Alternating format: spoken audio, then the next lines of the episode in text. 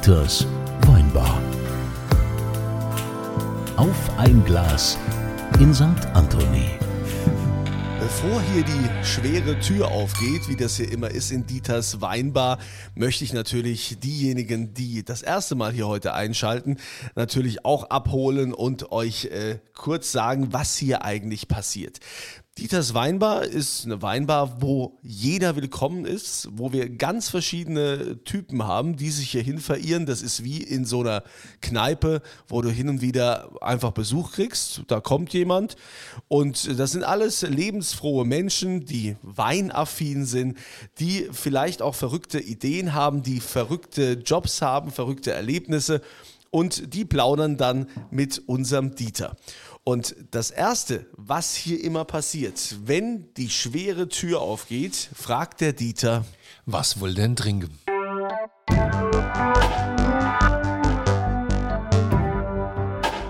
Und diese Frage geht heute an den König des Rheingaus, an Wilhelm Weil vom Weingut Robert Weil in Kiedrich. Hallo Wilhelm. Hallo, meine Lieben. Hallöchen. So, was darf es denn sein? Willem, was willst du denn trinken? Ja, ich denke, was Frisches. Was Frisches. Oh, frisch ist, äh, ist was mit äh, Kohlensäure, mit Blubber. Und zufällig hätte ich da gerade ein leckeres Champagner auf. Magst du Champagner? Ist das okay? Ich liebe Champagner. Ich weiß.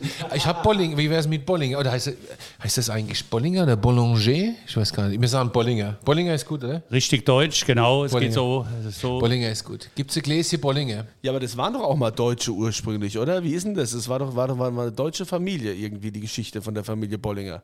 Könnt ihr die Geschichte nicht erzählen? Nein, ich nicht. Wilhelm, kannst du die erzählen? Nein, ich krieg's ja auch nicht genau hin, aber entscheidend ist sicherlich, äh, dass äh, der Champagner äh, aus Deutschland durchaus maßgeblich äh, mitbestritten worden ist. Deutsche sind ausgewandert, äh, Deutsche haben sich um diese wunderbar prickelnden Weine äh, bemüht. Und wir haben ja auch hier in Deutschland eine tolle Sektkultur. Genau. Das darf man auch nicht So vergessen. ist es. Also komm, lass uns mal ein Stückchen Bollinger trinken. Erstmal Stößchen. Prost. Hallo Wilhelm. Prost. Bollinger, best of the best. Also, Ja, habt ihr Bollinger was ist gut. Gescheites ausgesucht. Ja, das mögen wir gerne. Bollinger mögen wir gerne, weil es so herrlich konstant ist. Ja, wir möchten natürlich auch gerne diese Episode an die Familie Bollinger schicken, um zukünftig hier gesponsert zu werden. Wir hätten dann gerne, Naturalien, ja, ja. Um, um den ganzen Wareneinsatz, den wir hier haben, irgendwie wieder rauszubekommen in dieser Weinbar. Oh, da wird man auch jedes Mal Champagner trinken. Ja, über was reden wir jetzt eigentlich mit, mit Wilhelm Ja, mit Willem müssen wir natürlich über, ach Gott, mit Willem müssen wir jetzt zwei Stunden am Stück reden. Ja? Ja, ist klar. Also mit Willem müssen wir erstmal, ne, erstmal müssen wir grundsätzlich mit Willem reden. Willem, du bist ja, du bist ja tatsächlich, also du bist ja nicht nur irgendwie der Gutsdirektor von dem Weingut Deutschlands schlechthin. Wir müssen ja mal ganz vorne anfangen. Du bist ja auch wirklich tatsächlich gelernter Winzer. Das wissen ja viele gar nicht. Viele denken ja wahrscheinlich, ah ja, ne, der hat halt so typisch Gutsherr. Aber du hast ja ganz klassische Winzerlehre gemacht, richtig? Ja, von der Pike auf gelernt. Ja. Ja? Wo hast denn Richtig. du gelernt? Ich habe äh, in Schloss Westerhaus äh, meine äh, Ausbildung äh, gemacht, habe natürlich an einigen anderen Stellen auch reingerochen, aber da habe ich eine zweijährige Lehre gemacht. Wichtig, zwei Zyklen erleben zu dürfen. Weinbau spielt sich ja im Zwölfmonatsrhythmus ab und da habe ich sehr, sehr viel gelernt. Ich habe gelernt, wie man es macht, ich habe es aber auch gelernt, vielleicht, wie man es nicht Was macht. nicht machst, ich wollte gerade Aus sagen. Ne? beiden Aspekten kann man äh, lernen. Äh, entscheidend ist nur, dass man seine persönlichen Eindrücke mitnimmt und das natürlich auch auf sein eigenes Tun dann überträgt. Und dann bist du nach Geisenheim, hast in Geisenheim studiert. Ja, also einerseits habe ich Önologie studiert, habe mich aber auch abseits äh, von dem auch sehr auf die Betriebswirtschaft konzentriert, weil was nützt mir das erfolgreichste Weingut und mit einer hohen Qualitätsphilosophie, wenn nicht auch irgendwo die Zahlen stimmen, ja? Gute Zahlen, die ja Voraussetzung. Gut, ne? Das kannst du ja das muss ich ja sagen. Meine, wir kennen es ja schon zwei, drei Tage. Das mit den Zahlen, das kannst du auch tatsächlich gut. Ich kenne wenig Leute, die. Du hast ja fast schon einen Zahletick eigentlich. Also mir, fällt mir gerade so äh, Gelegenheit äh, ein. Heißt das, der Wilhelm ist geizig? Oder wie Nein, nein, nein, nein, Willem ist das Gegenteil von geizig. Nein, aber Willem rechnet gerne. Willem rechnet immer und im Kopf blitzschnell. Also der steht irgendwo und guckt sich was an und dann hat er mal eben schnell den Rauminhalt berechnet. Das hatten wir gerade kürzlich. Was? Ja, ja. Also äh, Rauminhalt ist so und so, da gehen so und so viele Paletten rein. man- Und übrigens, in deinem Pool sind so und so viele Liter Wasser. Ach komm. Ja, ja, Wilhelm, das ist schon so ein bisschen Faible von dir, gell? Diese Rechnerei, oder? Ah, Ja, was heißt Fevel? Ich denke, man braucht feste Strukturen, dazu gehören Zahlen dazu Und in diesen Strukturen sollte man sich meines Erachtens sehr flexibel bewegen. Aber wenn ich nicht die festen Rahmen für mich begründe, dann kann ich mich auch nicht in einem Rahmen dann auch sehr variabel und flexibel bewegen. Also ich glaube schon, dass ich auch ein Bauchmensch bin. Also aber beides, du hast ja. schon, du hast schon einen Bezug, also ja, du bist ein Bauchmensch, stimmt. Also, du hast aber auch schon einen Bezug zu Zahlen, ne? Also Zahlen sind Ja, schon ja, deine. Welt, gell? Ja, das ist schon, absolut, ja, ja, das ja. muss Das man ist schon. super, weil meine Tochter ist in Mathe gerade so schlecht, die bräuchte noch einen Nachhilfelehrer. Also Wilhelm, wenn du da vielleicht Kapazitäten übrig hättest. Ich komme. In Addition, Subtraktion, Multiplikation bin ich ja- gut. ist- Geht doch um Grundschule. Das wäre auch endlich mal einer, der keinen Wein von dir will, sondern will einfach nur Mathe lernen. Ja. So, dann hast du in Geisenheim studiert und du hast ja quasi mit Ende des Studiums, dann bist du ja auch sofort in die Verantwortung, ne? Das war ja, Ja. ein bisschen tragische Geschichte. Auch. Sehr, sehr, sehr schnell, weil mein Vater war unheilbar erkrankt. Äh, Die Nachricht hat er bekommen äh, an dem Tag, als ich mein Diplom in Geisenheim überreicht bekommen habe. Und das war dann wirklich, ähm, ja, das war ein Wurf ins kalte Wasser. Aber auf der anderen Seite, äh, langfristig gesehen, auch für mich was Tolles. Das war für die Familie schlimm. Mein Vater ist ja dann auch sehr bald gestorben und ich hatte eine sehr enge Beziehung zu meinem Vater. Aber auf der anderen Seite, äh, in Erinnerung an meinen Vater, habe ich aber auch alles dann gegeben und ja, ist gut Was waren, aufgegangen. du hast ja ein paar Geschwister, die hatten die kein Interesse? Nein, meine drei anderen Geschwister sind in ganz andere Sparten gegangen. Bei uns war das nie äh, eine Diskussion, das war so automatisch. Ja? Der Älteste, vielleicht auch zufällig, der übernimmt mal das äh, Weingut, wird Weinbauer. Die anderen haben ganz andere Bereiche. Meine beiden Brüder sind Investmentbanker und meine Schwester hat eine Modedesignfirma, eine äh, relativ große, aber alle auch äh, im High-End-Bereich. Also dieses, dieses High-End-Denken, Bestes zu realisieren, das ist dann bei allen äh, vier Geschwistern gleichermaßen äh, angekommen. Und alle trinken sie gern Wein, auch Ja. wenn nur einer gern guten Wein Und macht. da sind wir wieder beim Rechnen können, ne? Also Ja, Investmentbanker ja, ja, und so, weil Das ist weißt du genetisch. Bescheid. Aber es gibt ja immer diese Generationsgeschichte, wenn, wenn geerbt wird. Äh, wie war das? Musstest du deine, deine Geschwister dann auszahlen? Ja, das, äh, nein, zu dem Zeitpunkt nicht, aber das war ja auch der Grund, als dass mein äh, Vater damals äh, 1988 die Entscheidung getroffen hat, das Weingut auch äh, zu verkaufen, äh, auch in äh, meiner Abstimmung. Das hat er komplett gemacht, das hatte damals steuerliche Gründe und ich habe dann wieder auch Anteile zurückkaufen können, weil sachlich gesehen beim Tod eines doch noch so jungen Mannes, der gerade äh, selbst äh, eine Erbauseinandersetzung hinter sich hatte, was mit anderen Familienvermögen gemacht werden konnte, äh, war einfach die Situation, dass mir, du hast das richtig angesprochen, 12,5 Prozent äh, zugestanden hätten, nämlich meiner Mutter 50 und meinen drei Geschwistern mir jeweils 12,5 Prozent. Und damit kannst du kein Weingut führen. Und da hat mein Vater eine sehr weise Entscheidung getroffen. Einerseits hat er seine Familie abgesichert, das ist, denke ich, auch was sehr, sehr Wichtiges. Das ist das wichtigere äh, Thema, wie ein Weingut abzusichern. Es ist immer bei gelungen, auch das Weingut abzusichern.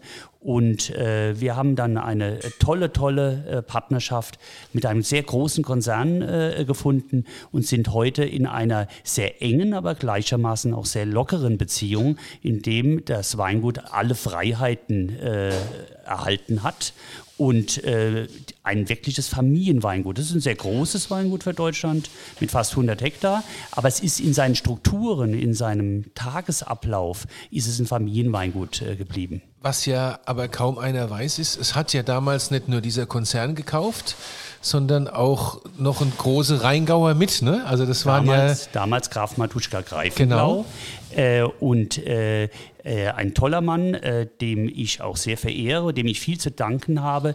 Die ganze deutsche Weinwirtschaft hat ihm viel zu danken. Er hat die deutsche Weinwirtschaft in den 80er Jahren des letzten Jahrhunderts in eine neue Zeit geführt. Er war Vordenker in vielen Bereichen. Visionär, ne? Ein echter Er war Visionär. ein wirklicher Visionär. Und ich konnte als sehr junger Mann, gerade aus dem Studium rauskommend, äh, wie ein Schwarm, äh, wie ein Schwamm, muss ich, ein Schwarm war ich vielleicht auch, aber wie ein Schwamm konnte ich die Dinge dann auch, auch aufnehmen. Und ich habe viel gelernt. Wir haben ja nur relativ kurz zusammengearbeitet, weil Graf Matuschka ist dann doch relativ schnell aus seinem Investment wieder ausgestiegen, weil er äh, gemerkt hat, äh, man kann nur zumindest in Deutschland nur ein Weingut wirklich äh, vertreten darstellen. Ein Weingut wird identifiziert, Weinberg, Natur und Mensch, die tun in, miteinander verschmelzen und äh, das konnte er verweilen nicht. Und äh, er hat sehr schnell gemerkt, dass das äh, mir viel mehr gegeben ist, allein als Namensträger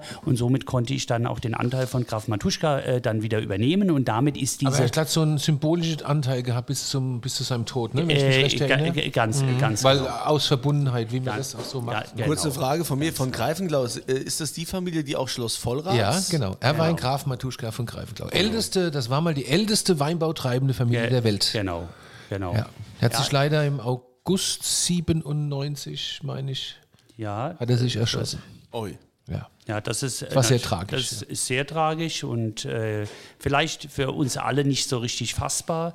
Äh, Graf Matuschka war ein wirklicher Ehrenmann und äh, das war nach einer so langen Tradition äh, dieses Weinguts mit so vielen Generationen, war das für ihn nicht tragbar, dass in seiner Generation äh, diese Geschichte zu Ende gehen äh, äh, sollte.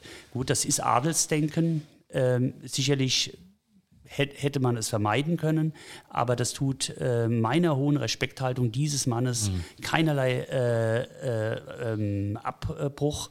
Ähm, er hat so viel für den deutschen Weinbau ja, äh, ähm, getan. Das ist aller, aller Ehren wert. Es hat sich aber für ihn äh, halt aus welchen Zufällen auch immer dann nicht so gerechnet, dass der Kreislauf sich geschlossen hat. Er ist ja selbst in einer schwierigen Phase des deutschen Weinbaus in den 70er Jahren auch bei doch weniger guten Jahrgängen, also wir sind ja heute mit tollen Jahrgängen in Folge sind wir verwöhnt, ist er reingekommen, hatte einen sehr, sehr hohen Immobilienbesitz, der äh, wieder entsprechend renoviert werden äh, musste äh, dann zu verwalten und äh, gleichzeitig sind auch die Exportmärkte in dieser Zeit sehr schwer gelaufen.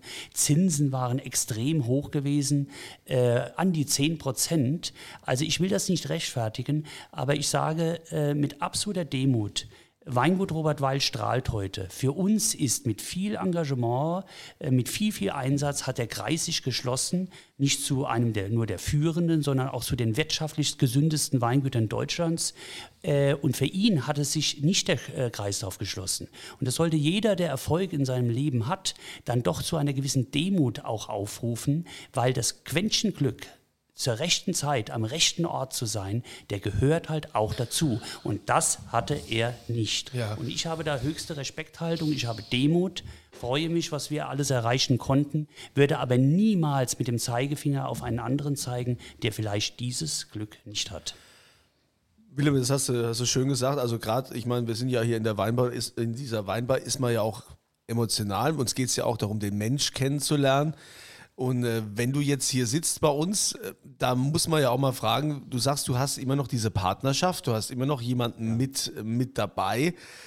Hm, hat man da nicht das Gefühl oder wenn, dass sich dann doch irgendwas drückt oder dass da, dass, dass man nicht irgendwie sagt, hey, ich will mein Weingut will ich irgendwie ganz für mich haben. Ich will das eigentlich nicht mehr, dass mir da noch jemand im Nacken sitzt. Dieses Gefühl, das, also ich meine, das kennt ja jeder von uns, wenn er irgendwelche Abhängigkeiten mit den Banken hat oder äh, im, im Alltag, wo, wo du sagst, ich, ich will da, will jetzt frei sein. Nein, ich, mein Denken ist ein anderes. Ähm, äh, ich diene gern einer Sache. Äh, wer sich da selbst zurücknimmt, der wird äh, irgendwo erhöht werden, der wird auch dann irgendwo auch belohnt äh, werden. Endgültig sind wir aus meiner Logik ja doch noch immer nur Sachwalter in einer Generation. Und da hat für mich äh, das Eigentum äh, nicht die vorrangige äh, Rolle. Für mich hat die vielmehr die Rolle der höheren Sinnlichkeit. Und wir haben im Rheingau seit äh, im Grunde genommen zwei Jahrtausenden Weinbau. So wie wir ihn kennen, haben wir ihn seit dem 12. Jahrhundert begründet über die Klöster, die Schlösser äh, und natürlich auch über die Kirche. Dann äh, im 19. Jahrhundert äh, hat das Bürgertum sich dann äh, weiter breit äh, gemacht, konnte sich entwickeln. Das war auch wiederum nur dem äh, geschuldet, dass der freie Bürger im Rheingau schon im Mittelalter leben konnte, weil haben wir in dieser Zeit zum Bistum Mainz gehört und wir hatten die gleichen Stadt Stadtrechte wie die Mainzer gehabt. Äh, Rheingauer Luft macht frei, hieß es damals schon. Und es hat sich dann sehr, sehr schnell im 19. Jahrhundert hat sich ein sehr starkes Bürgertum, einerseits aus diesen freien Bauern, diesen Winzern, aber auch von außen, äh, dass das Rheingau eine solche großes Interessenslage hatte von außen, dass dort äh, das Bürgertum investiert äh, hat. Und das war auch dann die Zeit des, der Gründung des Weingutes Robert Weil. Mein Urgroßvater, ja ein Professor für Deutsche an der Sorbonne in Paris, musste im Vorfeld des Deutsch-Französischen Krieges Frankreich verlassen und hat sich dann in Kietrich niedergelassen, weil er gehört hat, Rheingauer Riesling ist top. Mit Wein lässt sich auch Geld verdienen, hat Spaß an dieser Sache gewonnen. Ein weiterer Grund war, sein Bruder war Chorigen und Pfarrer an dieser Kirche und der schwärmte natürlich vom Wein und von dieser Region. Ja, das macht ja ein guter Pfarrer, das sollte er auch. Und so kam mein Urgroßvater nach Kietrich, also als Quereinsteiger in einem Satz gesagt, Weingut Robert Weil ist eine Zufallserscheinung basierend auf dem Deutsch-Französischen Krieg. äh, wir sind im Grunde happy, dass wir zum Wein gekommen sind. Ich bin aber auch der erste wirkliche Weinbauer in unserer Familie. Äh, mein Großvater und mein Vater waren dann beides Juristen gewesen äh, und ich habe dann als erstes von der Pike auf Weinbau gelernt.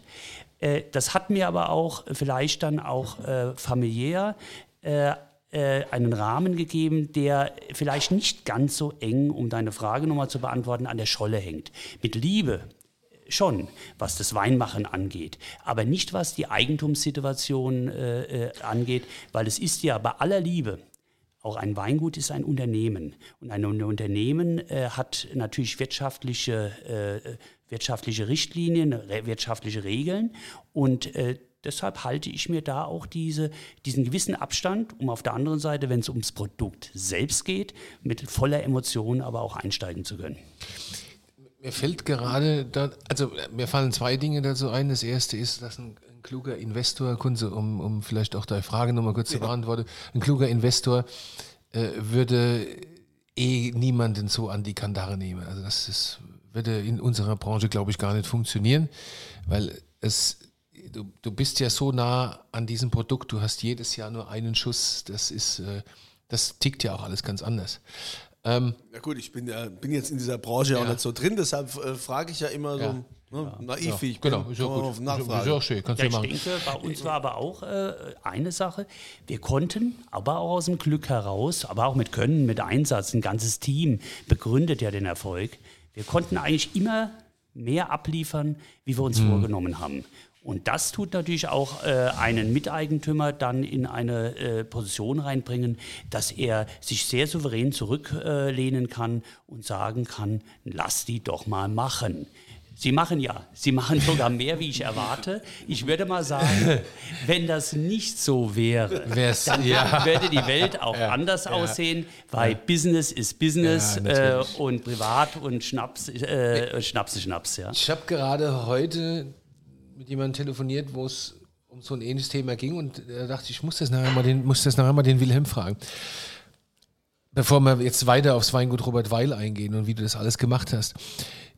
Es gibt ja, also wenn auf der Welt irgendwo ein Weingut verkauft wird, in Burgund, in Bordeaux, dann kommen Menschen aus der ganzen Welt und haben großes Interesse daran, dieses Weingut zu kaufen. Chinesen, früher mal Russe, irgendwann mal Amis. Wenn in Deutschland sagen wir mal beispielsweise sowas wie jetzt Schloss Schönborn, mit dieser Riesentradition und mit diesem großen Namen, mit diesen großen Lagen, aufhört von heute auf morgen, warum auch immer, da kommt kein ausländischer Investor. Heißt das, dass der deutsche Wein tatsächlich noch gar nicht so weit ist in der Reputation, dass er für diese Menschen interessant wäre? Ist das gut oder ist das schlecht? Ist das so ein Malus? Also ich denke, es hat äh, zwei, äh, äh, zwei Gründe. Erst einmal ist festzustellen, im Vorlauf noch gesprochen, das Rheingau hat schon eine sehr hohe Interessenslage. Das hat es auch über die letzten 30, 40 Jahre ja gezeigt, dass ja schon von außen Investitionen stattgefunden haben, dass es äh, Firmen, Menschen gab, die äh, in das Rheingau, in Weingüter äh, investiert haben. Aber es ist gar nicht so ganz einfach, äh, in deutsche Weingüter zu in de, äh, investieren, äh, weil deutsche Weingüter doch sehr personifiziert sind.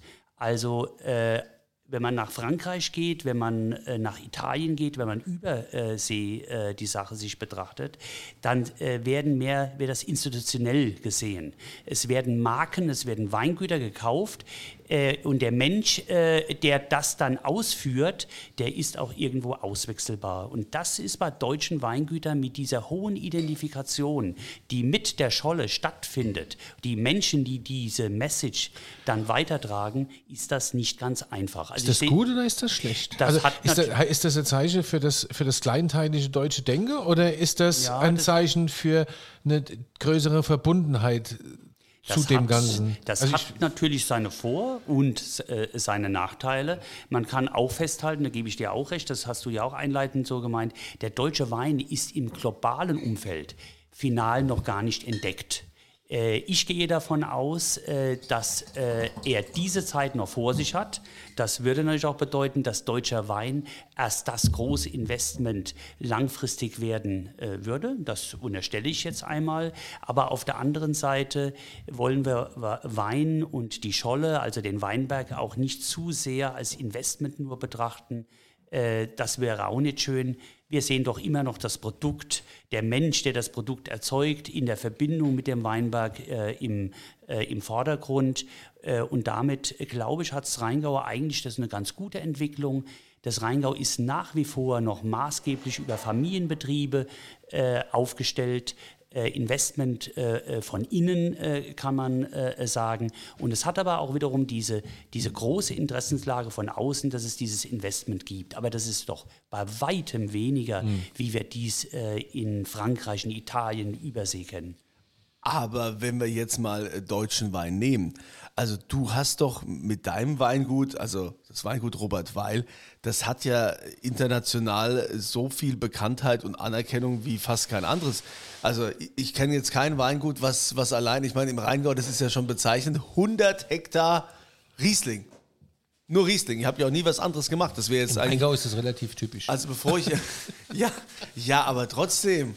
Man hätte ja auch Nein, was, man hätte ja auch Spätburgunder mal machen können also, oder so. Also wenn, wenn ich vor ihm antworten darf, ähm, das Weingut Robert Weil ist das, ist also für mich das erste deutsche Weingut, was es geschafft hat, eine Art Chateau-Charakter zu haben. Also das, was Willem eben sagte, diese großen Marken, ne? also so ein Mouton, Latour Lafitte, das ist im Endeffekt wurscht egal, wer da das Gesicht ist, das sind Marken. Das sind Chateaus und ich glaube, das Weingut Robert Weil ist das erste Weingut in Deutschland, das es geschafft hat, so eine Art Chateau-Status inne zu haben oder auch wirklich ein Chateau ist. Man kann es natürlich nicht immer vergleichen, ich weiß das, Äpfel, Birne und so. Und das mit nur einer Rebsorte ist ja ungleich schwieriger als das, was die anderen machen. Ne? Also du hast halt nur Riesling und dann die anderen haben, haben drei, fünf verschiedene Rebsorten, machen ein lustiges Cuvée. In dem einen Jahr ein bisschen mehr von dem, in dem anderen ein bisschen mehr von, von da, da kratzt es nicht, da beißt es nicht. Und du hast einen Schuss und hast nur Riesling. Und umso enormer ist natürlich diese Leistung, ja. Also das ist schon, das ist schon sehr herausragend, muss man sagen. Dieser, ich, ich weiß ja, weiß Guck mal, jetzt sitzt er da und guckt mit großen ja, ja, Augen. Guckt mit großen, nix, ich weiß, ich weiß ja auch, äh, dein Gast hier in deiner, deiner Weinbar, ich weiß ja dann doch, Gott sei Dank auch ein bisschen mehr, dass es nicht irgendein Gast ist. Also, dass du ihm die Tür aufgemacht hast, dass du ihn reingelassen hat, hast, das, das bedeutet ja auch, dass es eigentlich ganz gut gelaufen ist zwischen dir und äh, Wilhelm Weil, denn äh, du warst ja auch mal mehr oder weniger sein Angestellter. ich war mal, ja, und wie du? Nee, nicht, nicht jeder macht seinem Ex-Chef die Tür gerne noch auf. Oh doch, schon, schon. Also dem schon, ja. Ja, ja, klar. Also, Was hast du da gemacht? Der Keller geputzt. ja, der Hof Deck gekehrt.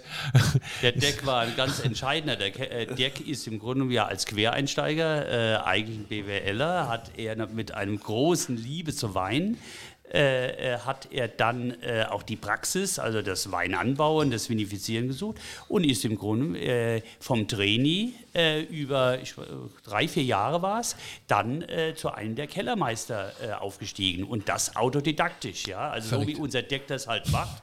Er war voll dabei, er war auch nicht nur acht Stunden dabei, er war oftmals äh, 16 Stunden dabei, heißt also Doppelschicht, unvorstellbar. äh, als äh, Mensch, der kaum schlafen muss und sinneserweitert äh, durch die Welt geht. Äh, Schneide mal raus. äh, ja, hat er mit einem riesigen Engagement hat er sich da eine Position bei uns geschafft, ja. Und ist dann aber irgendwann, da hat ihm der, okay, war ja noch sehr jung, ist er ja heute jetzt nicht mehr, sind wir ja alle nicht mehr, äh, hat er dann die. Entscheidung äh, gemacht, jetzt äh, gilt es dann auch nochmal zu äh, weiteren Ufern loszuziehen. Und jetzt hat sich im Grunde genommen seit, okay, wir haben uns nie komplett aus den Augen verloren, die Weinwirtschaft ist ja eine sehr kleine, aber in der Intensität, wie wir jetzt zusammen sind, das hat sich dann wieder so vor zehn Jahren dann zusammengefunden. Und jetzt seit, seit so fünf Jahren nochmal in einer ganz neuen Intensität, weil vereint sind wir natürlich äh, in einem Aspekt. Äh, großer Wein äh, vom Rhein. Und das war äh, schon äh, eine äh, Geschichte vor 150 Jahren gewesen. Und das war über die Landesgrenzen hinweg, weil großer Wein hat linksrheinig, ist der gewachsen und rechtsrheinig. Und heute ist er in einem der großen Terroirs, den nämlich dem Roten Hang. Und so wie das Rheingau äh, schon seit dem Mittelalter zu Bistum Mainz gehört hat, wurden sogar die äh, Weine an der Rheinfront äh, äh, auf der linksrheinischen Seite auch als Rheingauer verkauft. Also man hatte äh, da auch eine Offenheit der Zusammenarbeit. Und die haben wir heute auch. Wir akzeptieren uns natürlich und wir lieben uns gegenseitig. Ich als Rheingauer, die Rheinhessen, die Rheinhessen, die, die Rheingauer. Das wollen wir nicht mehr aufbrechen. Wir sind ja einerseits stolze Rheingauer und auf der anderen Seite stolze Rheinhessen. Aber wir haben ja eine Kulturlandschaft, links und rechts dieses große Gut, wobei es auch die Rheinhessen gibt, die sagt, na gut, die saure Brüder von der Ebstzeit will ich das nicht aber trinken. das sind die, die nicht weiterdenken. Das ist aber gefrotzelt, das gehört, das Ja, gehört dann das auch ist ja dazu. alles Quatsch. Das gehört Also auch. ich glaube tatsächlich auch, wenn, klar, du hast Regionen und Regionen haben ihren Charakter und ihre Eigenheiten, aber im Jahr 2021 finde ich es total schwierig, wirklich Grenzen zu ziehen. Ne? Also die, sehe ich in der, also ich würde ja, ich plädiere jetzt nicht dafür, Weinbauregionen aufzulösen, aber ich könnte auch ohne leben. Also ganz ehrlich, ich finde es jetzt gar nicht so wichtig, ob Rheingau oder Rheinhessen auf dem Etikett steht. Ich glaube, das, worum es geht und was alle eint, ist der unbedingte Wille zur Qualität und Herkunft in, ins Glas und in die Flasche zu bringen. Und wer da heute noch so kleinbürgerlich denkt, so ganz kleingeistig, spießig, würde ich mal sagen, ja, der Rheingau, so, so schön, die sagen, schönste am, an Rheinhesse ist Blick auf den Rheingau und wenn du im Rheingau stehst, sagst du, guck, über dem Rheingau gut. lacht die Sonne, über Rheinhesse lacht die Welt, weißt du, das ist ja alles Kokolores. Das- Wirklich, also das ist alles Nee, also äh, ist ja, auch- ich meine, auch hier in deiner Weinbar, Ja, da, da, da, Genau, wir sind ja da Weltbürger. einen sich ja Kosmopoliten Menschen. sind im Wein. Aber und wir haben natürlich auch im, im Daily Business viel miteinander zu tun, der Willem und ich, muss man natürlich auch sagen. Ne? Ja? Ich bin ja auch, wir haben ja auch äh, über Havesco äh, viel miteinander zu tun. Der Willem ist Aufsichtsrat bei Havesco, ich bin bei der Tokos, also wir haben ja permanent miteinander zu tun, eigentlich. Also, also seid, se- seid ihr doch noch hier die, die großen, dreht ihr die großen Räder zusammen? Nein, wir drehen nicht die großen Räder. Äh, äh, gar nicht. Äh, die großen Räder drehen andere. Wir sind Teil von Rädern. Ja. Wir dienen, ich würde sagen, wir dienen einer Sache, der Ja. wir uns verpflichtet fühlen und das ist der wirkliche Spitzenwein. Da sind wir Teil Äh, davon. und da sind wir, denke ich, ein, äh, ein Teil. Vielleicht sind wir sogar ein, ein wichtiger Teil davon, aber das sind ja viele äh, äh, Kollegen, die da mit uns äh, an einem Strang äh, ziehen. Und äh, das Entscheidende äh, ist, äh, sich äh, mit seinen Gedanken entsprechend aufzustellen und auch diese Gedanken auch nachhaltig dann zu verfolgen. Und ich glaube, das hat der Deck und ich gleichermaßen gemacht, seitdem wir hier im Beruf sind. Und das sind ja schon drei Jahrzehnte und äh, mehr. äh, Sind wir richtig hartnäckig am Thema dran. Und ich würde auch sagen, dass der deutsche Wein weiterkommt. Und ich denke, äh, wir sehen natürlich die Abgrenzung, die positive Abgrenzung zwischen den Anbaugebieten wichtig und natürlich auch der kleineren geografischen Herkünfte. Für mich nur entscheidend ist, je kleiner eine geografische Herkunft, desto höher muss aber auch der Wertansatz, der in der Flasche sich widerspiegelt. Das heißt natürlich eine große Lage, ein deutscher Grand um es mal so zu sagen, korrespondierend zu Grand oder eine erste Lage korrespondierend zu Premier Cru, muss das nicht nur auf dem Etikett tragen, sondern das muss es auch auf dem äh, in der Flasche dann auch wiedergeben. Das ist das Entscheidende. Und dann haben wir natürlich ja auch noch als ganz wichtige Kategorie die Ortsweine. Äh, die sind sehr wichtig. Und dann logischerweise die Gebietsweine, bei ihm Rheinhessen, bei uns äh, Rheingau. Äh, und trotzdem tut uns diese positive Abgrenzung nicht davor äh, abhalten, dann auch über äh, den Rhein hinweg zu äh, schauen und diese beiden Ufer dann auch irgendwo miteinander zu verbinden. Das ist uns eine wichtige Sache, weil faktisch gesehen, wenn man das ein bisschen aus der Vogelperspektive sieht, ein bisschen von weiter, dann sind wir direkt äh, am Rhein, das sind die großen Weine des Rheins und das haben unsere, äh, das haben unsere Vorfahren schon verstanden. Wenn du um 1850 bis 1900 die Weinkarten siehst, äh, auch eine Zeit, äh, wie das Reisen auf dem Rhein sehr, sehr populär war. Äh, da waren das die teuersten Weine der Welt äh, äh, gewesen, links und rechts vom großen Fluss. Jetzt ist nicht nur unser Wertansatz, wieder die teuersten Weine dieser Welt zu haben, aber in diesem Preis steckt ja auch äh, die Respekthaltung, stellt ja auch die, die Wertschätzung für diese Weine wieder. Und dass unsere Weine hier aus nördlichem Terroir, ob links oder rechts vom großen Fluss, mit zu den wertvollsten Weinen, gerade im Weißweinbereich, aber zunehmend mehr auch im roten Bereich. Das ist auch der globalen Erwärmung äh, äh geschuldet, äh, äh, gehören. Das ist außer jeder Frage. Wir haben schon hier richtig was zu bieten. Und ich glaube, und ich glaube das nicht nur, ich bin mir da sehr sicher, äh, da lässt sich drauf aufbauen. Und dieses Aufbauen, das ist auch wieder einer nächsten Generation dann. Ja, äh, aber äh, du bist doch, bist doch, schon einer, der, der hier aufbaut. Vor allen Dingen ist ja auch mal, äh, jetzt mal, muss man mal ganz klar sagen, es gibt ganz viele Winzer, die neidvoll zu, zum Weingut Robert Weil schauen und sagen, ja mein Gott, also von mir wollen die in Amerika oder Asien oder sonst wo gar nichts wissen. Ich habe gar keine Kontakte. Ich bin da, du bist ja international. Ich weiß gar nicht, wie viele Ländern seid, seid ihr überall?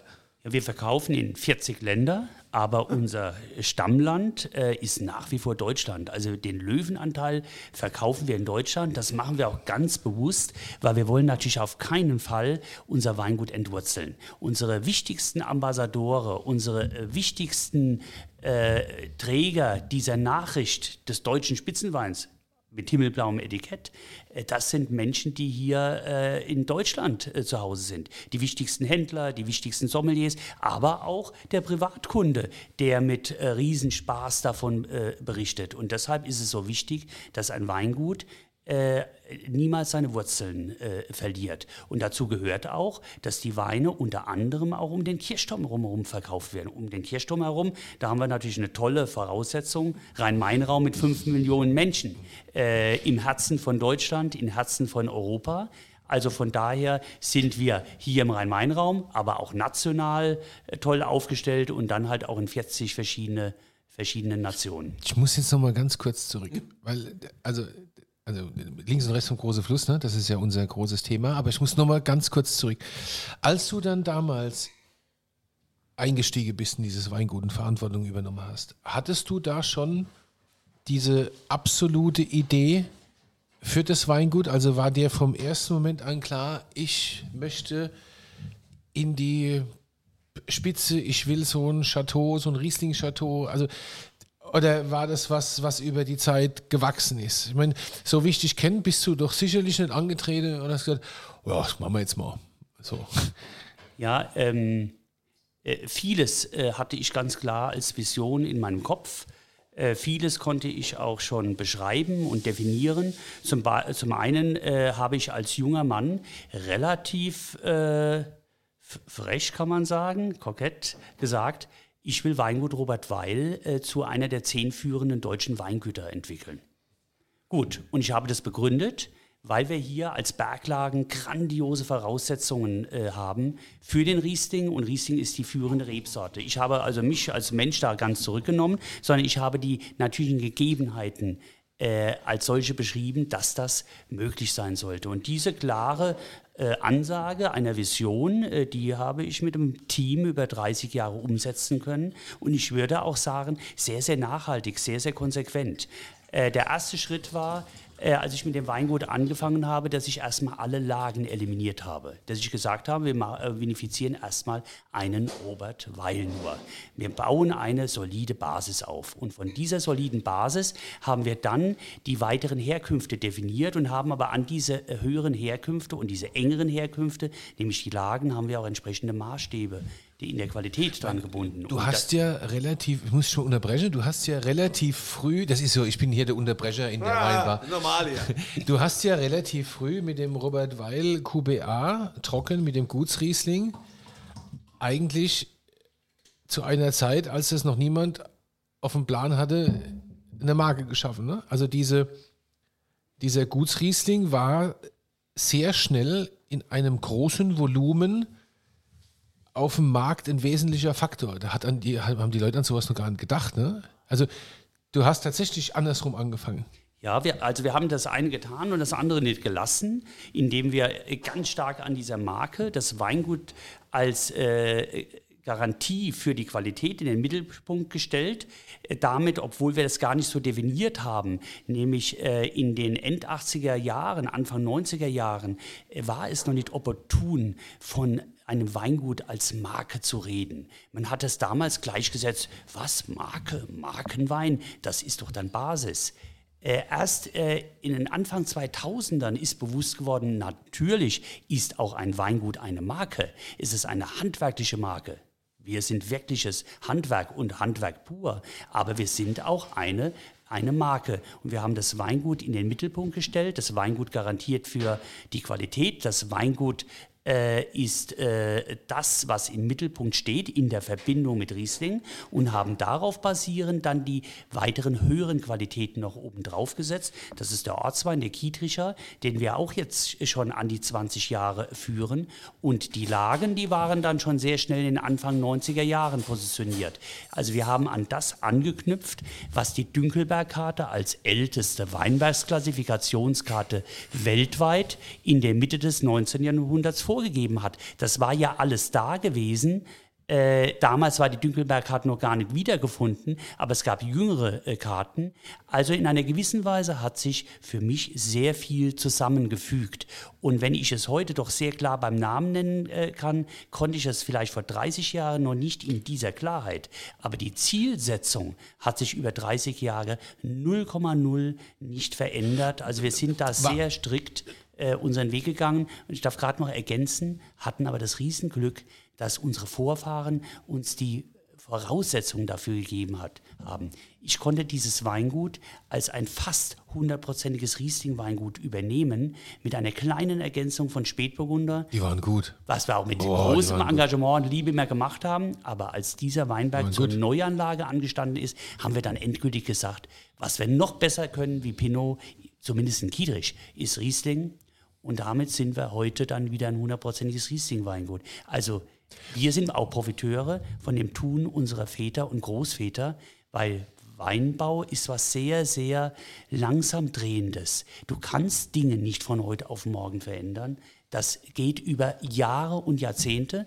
Und ich bin dankbar meinen Vorfahren, dass sie mir hier eine sehr gute Voraussetzung äh, gegeben haben, auf die ich aufbauen konnte. War denn auch ein bisschen was Zufall? Also nur damit ich mal ein bisschen ruhiger schlafen kann? Oder Na, er hat ist doch vorhin der gesagt, dass auch Mega Glück Masterplan. Ja, Glück, aber Glück ist, nicht- Glück ist nicht Zufall. Also so, Ja, also in der, in der Gesamtausrichtung der Strategie, nein, da war nichts Zufall. du? Da war nichts Schlafen wir weiter Zufall. schlecht. In, den. Detail, äh, in den Details, äh, dass man sie so klar beim Wort nehmen kann, da tun sich Puzzleteilchen zusammensetzen. Aber der, der Rahmen eines Puzzles, und das ist ja das große Können, ein Puzzle setze ich ja auch als Rahmen zusammen und fülle es dann immer weiter aus. Und dieser Rahmen, der war schon in den End 80er, Anfang 90er Jahren sehr, sehr klar äh, geschaffen. Und dann haben wir uns an das Ausfüllen rangemacht mit einer ganzen Mannschaft. Und das mit großem Erfolg. Äh, wobei, Dieter, ich muss dir was sagen. Du brauchst heute kein Korkgeld berechnen, denn äh, das ist einer unserer Gäste, der nichts mitgebracht hat. Nichts mitgebracht. Was ist denn da los? Erzählt von seinem riesen Weingut und sonst was, hat aber nichts mitgebracht. Wie Aber gibt's der denn sowas? doch, doch, doch, doch, hier im Keller der Weinbar ist ein großes Depot an äh, Weilweinen. Ach, du meinst, die hat von schon- ihm sind. hat er schon Der- eingelagert Der ist, äh, Hat also er der ist, er ist quasi immer omnipräsent hier. So. Ich könnte auch sagen, äh, uns ist der eigene Wein zu trinken zwischenzeitlich zu teuer geworden. aber, aber Spaß, äh, Spaß beiseite. Aber wir lieben die eigenen Weine, gar keine Frage, sonst würden wir sie nicht so vinifizieren. Aber wie toll ist das doch, andere Weine trinken zu können. du könntest mal können. Champagner trinken, der steht ab. Äh, ja, habe ich schon, äh, das ist das äh, konnte schneller trinken. Aber, Ja, aber trinke mal, weil dann kann ich, ich nur die Chance und stelle nochmal Frage. Du hast, ich finde, ein wesentlicher Bestandteil für mich aus der Außensicht, wobei ich ein bisschen was davon ja noch mitgekriegt habe damals, dass der Entwicklung vom Weingut Robert Weil ist auch die Tatsache, dass du irgendwann einen kongenialen Partner gefunden hast, der ähm, an, äh, treu an deiner Seite steht Ja. und, und mitentwickelt hat, ne, auf Ja. gewisse Art und Weise, nämlich den Jochen Becker-Köhn. Also das, glaube ich, ist ja auch schon ein großer, also wir wollen, Ja. ne, ein großer Faktor, oder? Ja, also ich glaube, man braucht auch jemanden an seiner Seite bei so einem Äh, Weg. zweifelsohne. Der, der Jochen ist ja äh, für mich nicht nur äh, ein Partner, äh, der mich in allen Lebenslagen äh, nicht nur unterstützt, sondern wir spielen uns ja auch die Bälle gegenseitig äh, zu, sondern der Jochen ist auch ein ganz, ganz, ganz, ganz, ganz enger, treuer Freund. Der Jochen ist für mich äh, eine ganz große Persönlichkeit äh, und ich schätze an ihm im Besonderen, dass er so ein großartiger Diener ist äh, für eine Sache. Ich fühle mich nämlich selbst auch, ich hatte es vorher schon mal gesagt, als Diener. Als Diener einer Sache, äh, wenn du dich selbst nicht so wichtig nimmst, kannst du auch nicht enttäuscht werden durch irgendwas. Du dienst einer Sache äh, und gehst in diese Sache vollkommen auf. Beim Jochen kommt aber noch dazu, der Jochen macht es bewusst und das macht ihn ganz groß in der zweiten Reihe. Äh, er tut mir nämlich die Bälle zuspielen, dass ich die Tore schießen kann. Äh, äh, und das ist was ganz, ganz Großes und da bin ich ihm auch sehr dankbar. Der Jochen legt ja großen Wert darauf, dass er jetzt in diesem Mai 21 eigentlich das gesetzliche Rentenalter erreichen würde. Wir haben ihn aber jetzt äh, schon mal äh, darauf verpflichten können, dass er bis 70 weitermacht. Und wenn er 70 ist, reden wir dann auch weiter. Also ich und ich darf noch eins ergänzen, das ist aber bei Weingut Robert Weil nichts Besonderes. Also äh, unsere älteste Mitarbeiterin äh, im Facility Management haben wir jetzt mit Anne-Röschen. knappen 90, Anröschen, haben wir jetzt dann endgültig mit knappen 90 in den Ruhestand äh, äh, dann äh, verabschiedet, kommt aber trotzdem noch zwei bis dreimal die Woche vorbei, um Hallo zu sagen. Äh, Und unsere derzeit älteste Mitarbeiterin ist 82 äh, Jahre alt, also sind natürlich nur auf wenige Stunden noch bei uns, aber sie sind doch da.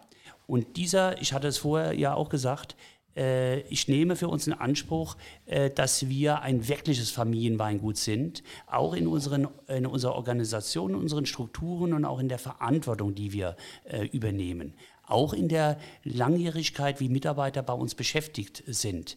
Also bei uns ist es keine Seltenheit, dass Mitarbeiter Jahrzehnte äh, bei uns äh, äh, äh, bleiben. Wäre ich nicht so getrieben, wäre ich auch noch da. Ich würde auch bleiben bei den Weinen, die es da gibt. Ein riesen Weinkeller. Äh, äh, von den Führungskräften, von den alle da, Führungskräften ne? Clemens, ist bisher alle, keiner ja. bisher gegangen. Ja. Jeder, die haben alle mit uns früh äh, und jung angefangen.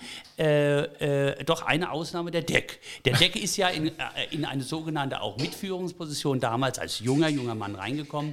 Aber äh, da war uns beidseitig immer ganz, ganz klar. Ich bin der- ja mit dem Herzen noch der dabei. Deck ist, äh, der Deck äh, war damals noch als junger Mann auch auf einer Wanderschaft und das war von vornherein klar, dass der Deck äh, zu neuen Ufern weiter losziehen will. Aber, Aber es normalerweise fließt, alle sind es fließt, sind alle noch da und es fließt immer noch himmelblaues Blut durch meine Adern. Das ist so, nein, das Ach, ist wirklich schön. Das Nein, ist das ja ist auch- kein Geschleime. Das Nee, ist das so. ist ja aus- ich habe das ist ja dem. Jochen Becker-Köhn seinen letzten offiziellen Arbeitstag in meinem oder Tag vor der Rente in meinem Kalender stehen, weil weil ich nämlich fest vorhab, dass ich an dem Tag mit der Flasche Champagner ins Wein komme. Dummerweise ist das ein Sonntag. Kannst ich du komm mir den benennen nochmal? Ja, Ich ich, kann dir das, ich kann dir das. Das könnt ihr ja sagen, gleich. ja. Ich aber, habe noch aber eine es ist Frage. ein Sonntag, deswegen komme ich erst Montag mit dem Champagner. aber du Ich- siehst, ne, ich bin dann immer nach ich dem merk schon, du bist da immer im noch Kalender drin. stehe. Ja. Aber was, was mich noch interessiert bei all der Geschichte von, vom Weingut Robert Weil und äh, klar, es gab äh, Masterplan, du hast dir das alles gut überlegt, du bist ein Mann der Zahlen, du bist ein Diener äh, der Sache. Du, dir ist ja jetzt auch nochmal ein Wahnsinnskuh gelungen, indem du medial überall äh, präsent warst mit deinem Monte Vacano Wein. Bei der Versteigerung heutigen Tag. im Kloster Eberbach, wo es also, da ist ja, was war das, eine 12 Liter Flasche? 12 Liter für Für 18.000 18.000 Euro Monte Vacano. Und man muss an dieser Stelle sagen, das ist ein Jungwein. Das war jetzt äh, kein alter. Wie bist du denn auf, ist das jetzt ein Marketing-Coup oder wie kann man das denn äh, bezeichnen, diese Monte Vacano-Geschichte? Ja, also Monte Vacano, alles, was wir die letzten 30 Jahre im Weingut Robert Weil gemacht haben, äh, hat immer Wurzeln, äh, basiert immer auf unserer Tradition. Und auch der Monte Vacano, äh, das war äh, eine Family Affair, die äh, von Generation zu Generation weitergetragen wurde, die auch mir, damals noch als sehr junger Mann und äh, als Jugendlicher schon, äh, wurde darüber erzählt. Und äh, es war, das ist eine Teilparzelle im Grevenberg, äh, schon in der äh, an der Grenze zum Turmberg, also ein sehr kühler Teil des Grevenbergs. Und äh, diese Parzelle, die wurde gekauft von der Mitgift meiner Urgroßmutter, einer Edlen von Vacano. Und äh, so wurde äh, familienintern wurde dieser Weinberg als Monte Vacano äh, bezeichnet. Und äh, dieser Wein wurde dann auch familienintern äh, abgefüllt und extra äh, ähm, ausgebaut. Das ist aber äh, in Vergessenheit geraten dann äh, mit dem Tod meines Urgroßvaters äh, 1923. Also der letzte Jahrgang war der 1921er. Und das wiederum, wer hat es rausbekommen, wer hat es entsprechend recherchiert? Unser Jochen, Jochen. Becker Köhn. Also ich konnte das äh, nur äh, äh, aus dem Hörensagen äh, berichten und wir haben aber dann in entsprechenden Archiven, konnte das dann entsprechend alles ausgegraben äh, werden und damit sind wir jetzt mit dem 1900 2018er, nicht 1918er, mit dem 2018er sind wir wieder an den Start gegangen. Und äh, äh, das geht natürlich zurück zu unseren äh, Wurzeln. Wir haben von diesem Wein kein Originaletikett mehr äh, gehabt, aber wir konnten das damalige äh, Etikett, was generell im Weingut äh, genutzt äh, wurde, das äh, haben wir dann wieder die Nutzung genommen. Und äh, jetzt ist der äh, Monte Vacano, äh, man könnte sagen, eine super, super, super Premium-Marke von äh, Weingut Robert Weil äh, in einer Teilparzelle des Grevenbergs, genau genommen der Lei, das ist also dieser schiefrige Steilhang, äh, ähm, äh, wird er in die Subskription gegeben als 0,75 Liter Flasche äh, und die Magnum-Flaschen kommen dann auf die Versteigerung und eine einzelne Balthasar 12 Liter, die war dann einem Weinsammler, das ist eine Flasche, diese 18.000 Euro wert. Aber auch die Magnum. Die Magnum ist äh, bei über 100 500, versteigert. 520 Euro. Ja, bei über 100 Plus Flaschen. Mehrwertsteuer. Ja. Gurtausch. Wahnsinn, da kann man. Ja. Also, äh, Also gibt es dann auch fürs nächste Jahr wieder und für die äh, Zuhörer vom Podcast, weil ich muss jetzt mal hier, ne, äh, jetzt kommt der Werbeblock, schreibt mir, weil ich hab das alles. ja, also Dieter äh, vermittelt ja diese ganzen Monte Vacano äh, Sachen auch. Nein, nicht ne? alle. Aber, äh, aber ich, bin, ich, bin, Ja. ich bin stolzer ähm, Monte Vacano ähm, Händler. Die- Dealer. Oder Dealer. Ja. da gibt, gibt's alles beim, Also bei unserem Dieter unter, unter der Theke. Ja, kriegt, kriegt man das, wenn ihr wollt, könnt ihr uns also hier So. Ich schreiben. habe da mitgefiebert. Also ich habe da, ich hab, hab da wirklich mitgefiebert. Ja, äh, von ist- Anfang das an. war ja. schon Wahnsinn. Also übrigens, ihr findet ja immer den Link dann hier unten auch ne, zum äh, Weingut St. Anthony, wo ihr dann auch natürlich jederzeit Kontakt aufnehmen könnt und auch das Gewinnspiel. Und Das, das Verrückte, wenn ich das ganz kurz, kurz unterbrechen, Ja, das bitte, Verrückte ist, ich meine, im März war die Auktion vom Monte Vacano Magnum, 520 Euro, wie gesagt, plus Mehrwertsteuer, was ja dann im Vergleich zum Subskriptionspreis der Eintel-Flasche, die war der Subskriptionspreis 105 Euro, eine unfassbare Steigerung war, also nicht nur, ne, also 105 mal 2 wären 210, das dann äh, nochmal mehr als verdoppelt, Wilhelm hat es im Kopf schon genau ausgerechnet, wie ich ihn kenne. Und, Und wenn du jetzt, ich habe gerade jetzt, äh, hat mich wieder einer gefragt, Mensch, hast du noch eine Magnum Monte Vacano?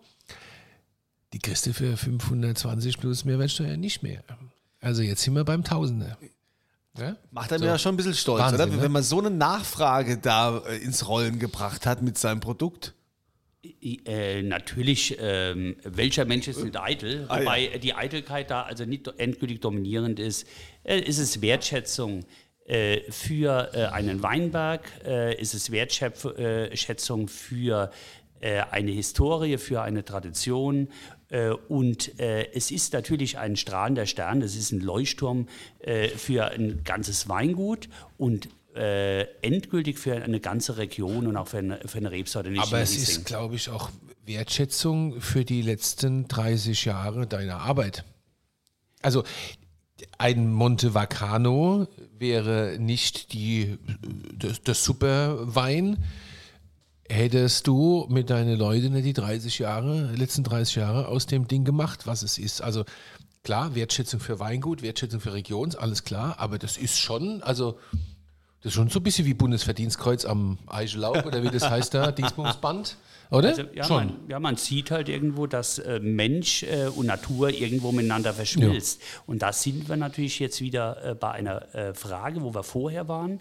Äh, äh, wie äh, gestalten sich Investments für deutschen Wein? Da die aber halt sehr an den Menschen gebunden sind, ähm, braucht es natürlich auch ein bisschen mehr wie nur äh, das entsprechende Kleingeld, äh, um so ein Investment vorzunehmen. Du brauchst auch die Menschen, äh, die äh, das umsetzen und die äh, mit der Natur entsprechend verschmelzen und dann das zum ganz großen Ding halt äh, machen. Das ist unabdingbar. Also Das Willem, du bist andere. hier auf jeden Fall ein ganz großes Ding in dieser Weinbar und ich glaube, das ist mit einem Besuch nicht getan hier. Du musst jetzt öfters kommen. der auch viel zu erzählen hat. Der Ja, hat noch gar du nicht musst- mal richtig Du, angefangen. du, Weißt musst, du, ja du, musst, du musst uns öfters hier besuchen, Willem. Ich weiß, du hast viel zu tun und du kriegst dann natürlich dann auch deine zweite Chance, dass hier Korkgeld bezahlt wird, ja, indem, indem du was mitbringst, ist gar, gar kein Problem, oder? Aber ich meine, äh, es, es ist unfassbar, äh, was du da geschaffen hast, was du für ein Weingut hast, wo du, wo du da mittlerweile stehst, was du letztendlich auch für den deutschen Wein getan hast. Er ist ja auch, ich meine, eins darf man nicht vergessen, er ist ja auch schon bald äh, 25 Jahre Vorsitzender vom Rheingauer VDP. 99 bist du, glaube ich, 99, Vorsitzender ja. geworden. 9, 19, also Da gab es noch, keinen, der dich vom Thron- 22. gab's noch keinen, der dich vom Thron stoßen wollte. Wer denn? Ja, es gibt auch andere äh, äh, tolle, aber bisher haben wir, bis, ich denke, bisher Aber haben wir so- es immer gut gemacht und äh, Das hast du sehr gut gemacht. 22 Jahre ist viel. Ich habe bist du der Dienstälteste mittlerweile mit 22 Nein, Jahren? nein, es gibt noch einige älter. Ich habe bewusst eben wir gesagt, wir haben es gut gemacht. Ja. Äh, Jochen Becker-Köhn sei Ja. hier auch in Ergänzung wieder, Unbedingt. wieder genannt und aber auch die ganze andere Mannschaft. Ja? Also ich habe es ja vorher gesagt, wie lange Menschen bei uns sind. Du kannst ein Fußballspiel kannst du nicht allein gewinnen. Es kommt auf das Zusammenspiel der Spieler auf dem Feld drauf ein äh, und ich würde sagen, da haben wir uns richtig gut aufgestellt. Wir haben sehr erfahrene, langjährige Spieler, aber wir haben auch äh, tolle, tolle junge Leute. Durch die Weingutsentwicklung haben wir uns natürlich die Chance gehabt, trotz dieser langen Verweilzeit der Menschen, ja, lebenslang bei uns im Weingut, wir haben uns immer wieder verjüngen können. Äh, und wir haben jetzt unter 30 haben wir insgesamt äh, sechs Leute mit, äh, mit Abschlüssen in Geisenheim, äh, die bei uns im Weingut tätig sind. Aber ja. da, haben wir, da kommen wir jetzt nochmal zu einem ganz kurzen Punkt. Ich weiß, wir sind schon lange, aber eine Sache haben wir noch. Weil, weil Content ist King. Wisst? Du hast, Kunze du hast ja, immer. Content ich ist meine, King. du hast ja letztendlich. Du bist ja jetzt Ähm, deine Weinbar. ja, ja, ich weiß. Äh, aber du weiß. schimpfst ja immer so mit mir. Ich weiß, weißt du? ja, heute warst du bisher relativ brav, muss ich Ja, sagen. kommt ja noch. Wenn du jetzt, wenn du jetzt an die nächste Generation im Rheingau denkst, der ja auch immer noch in meinem Herzen ist, der Rheingau, man ist ja, du hast ja vorhin gesagt, links und rechts vom großen Fluss macht mir, mache ich ja keinen Unterschied mehr. Und in andere Regionen guckst, die ja teilweise unglaublich dynamisch sind. Selbst äh, Württemberg ist mittlerweile dynamisch. Ja, okay, das müssen wir vielleicht auch wieder rausschneiden. Hast du, bist du positiv gestimmt, was die nächste Generation im Rheingau angeht, oder vielleicht auch die übernächste, die dann irgendwann auch mal in deine Fußstapfen tritt? Oder siehst du, siehst du den Rheingau in seiner leicht adligen Grundhaltung da ein bisschen äh, schwierige Zeiten entgegengehe oder bist du total positiv? Also ich formuliere es jetzt extra extrem, damit du in der Antwort richtig dich austoben kannst. Ja, ich bin, äh, ich bin ja immer ein Optimist und sehe, da, äh, sehe Dinge positiv. Ich denke, ich bin ein optimistischer Realist, so muss ich äh, sagen. Und man sollte sich definitiv selbst nicht so wichtig nehmen. Natürlich gibt es überall gute Leute und so gibt es auch tolle Leute im Rheingau. Und äh, dass im Rheingau die Innovation vielleicht manchmal nicht so wahrgenommen wird, das liegt äh, an folgenden Gründen. Erstmal ist Rheingau gleich Riesling und Riesling ist gleich Rheingau. Und äh, damit sind wir natürlich äh, von unseren Weinen her, sind wir sehr, sehr klar und deutlich positioniert. Auch von den Spitzenherkünften. Wir sind ja durch den Rhein im Süden begrenzt, äh, durch den Norden im Taunus. Äh, und äh, damit hat das Rheingau allein äh, durch seine Tradition eine sehr, sehr deutliche Fassung, muss man ganz klar sagen. Außerdem ist das Rheingau eine kleine Region nur mit 3000 Hektar. Und wir dürfen ja nicht für uns in Anspruch nehmen, äh, dass Rheinhessen, welches siebenmal größer ist in der Rebfläche, nicht doch auch siebenmal Innovation haben könnte. Das ist ja, da sind wir wieder beim Mathematiker und beim Statistiker. Äh, das da äh, wäre, ja, wäre ja, das wäre ja größenwahnsinnig, wenn man das nicht vom Grundsatz erstmal annehmen würde. Ich denke, dass das Rheingau durchaus auch äh, einige starke Persönlichkeiten momentan hat. In große Fußstapfen reinzusteigen, hat auch seine Herausforderungen. Ich bin mir aber auch sicher, dass Junge wieder nachwachsen, nachkommen. Und da sind einige, die ich sehr, sehr schätze. Und äh, es wird auch auf Weingut Robert Weil wird es äh, äh starken Nachwuchs auf Dauer äh, geben. Gut, Ding braucht Weil und äh, alles braucht seine Zeit äh, und alles Ach, kommt zur rechten Zeit. Herrlich. Und, äh, außerdem äh, arbeite ich wie Herr Becker-Köhn auch mindestens mal bis 70 äh, und über 70, wie ich vorher gesagt habe. Weißt du das mit den 70? Ja ewig lang. Weißt du das mit den 70? Ja, ja. mit den 70, das hat er selbst äh, zugestanden, ja, der Jochen. Also, also, wie gesagt, ich komme bald mit der Flasche Shampoo zusammen. Es ist halt dann Montag, ne, weil das Ich glaube, wir können alle mitnehmen, jeder, der jetzt gehört hat. Ne? Also gut Ding braucht Weil. Also wenn ihr ein gutes Ding habt, äh, was ihr vorhabt, was auch immer, dann braucht ihr eine Flasche Weil. Ja. Ne? Wir haben das Weingut ja auch hier verlinkt bei uns im Podcast ähm, äh, von, äh, von Wilhelm bzw. Robert Weil. Und natürlich gibt es hier ja auch immer was zu gewinnen. Der Dieter natürlich. gibt einen aus. Ähm, es, die Frage lautet, in welchem Betrieb hat der Wilhelm Weil seine Winzerlehre gemacht? So, diese Antwort dann auf ähm, dieser St. Anthony.de Seite, quasi ist diese Podcast-Seite, da ähm, bitte ankreuzen. Es gibt drei Auswahlmöglichkeiten. Und Dieter gibt einen aus. Dieter, was gibt es zu gewinnen? Wir verlosen einen Wein, den der Wilhelm gerne hat.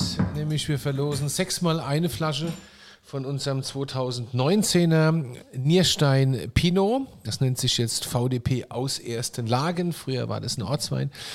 Den trinken wir gemeinsam ganz gerne, gell? den mögen wir sehr. Großartiger Pinot. Und davon verlosen wir sechsmal eine Flasche. Okay, und den Link findet ihr, wie gesagt, unterhalb des Podcasts.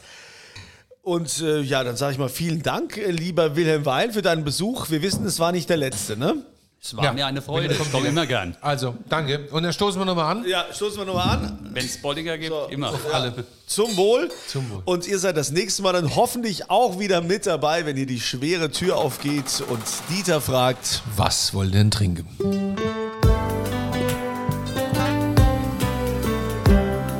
Dieters Weinbar. Auf ein Glas in St. Anthony.